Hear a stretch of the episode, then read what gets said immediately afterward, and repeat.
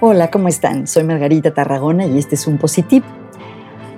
Un tip basado en la ciencia para ser más felices. En la clase que doy de psicología positiva en el ITAM, una universidad aquí en la Ciudad de México, esta semana hablamos de la importancia del sueño. Y esto me hizo recordar que durante años yo no dormí lo suficiente.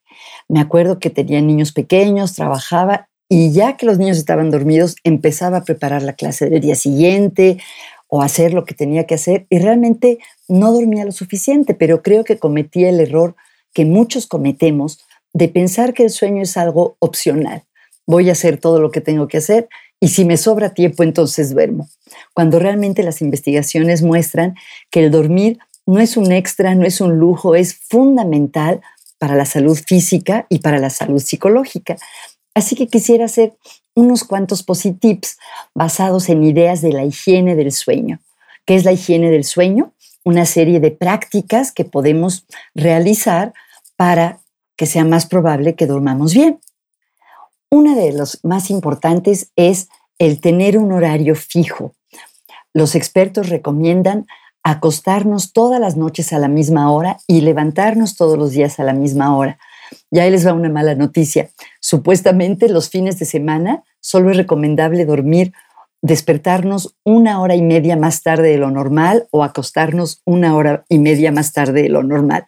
Sé que para muchos de nosotros eso es difícil, pero sí es muy importante como para tantas cosas en la vida tener una rutina que se vuelva un hábito, porque esto le indica a nuestro cuerpo, a nuestro cerebro, que ya es la hora de acostarse y nos vamos preparando para dormir.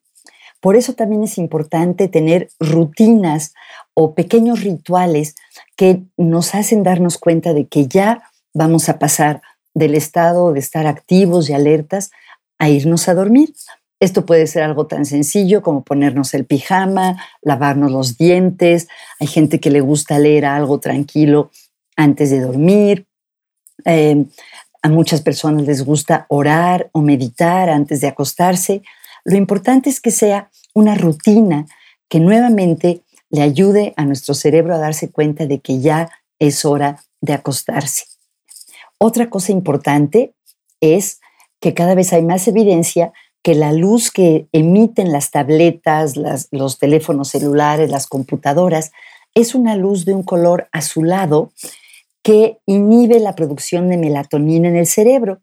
La melatonina es una de las sustancias que regulan los ciclos del sueño.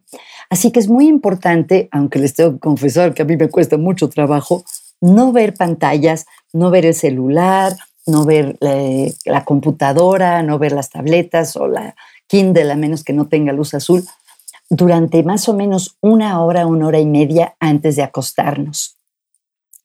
Otro tip que recomiendan los especialistas es que solo usemos la cama para dormir. En la pandemia esto es especialmente difícil porque estamos acostumbrados a lo mejor a trabajar desde la cama, pero esto nos causa confusión porque entonces no tenemos claro a nivel de nuestra mente, nuestro cerebro, todos nuestros procesos automáticos, si vamos a trabajar o nos vamos a dormir. Entonces, de verdad es muy importante no trabajar desde la cama. Dejémosle aquí y la próxima edición de los Positives tendrá otras ideas prácticas para dormir mejor. Espero que el dormir mejor los ayude a ser un poco más felices.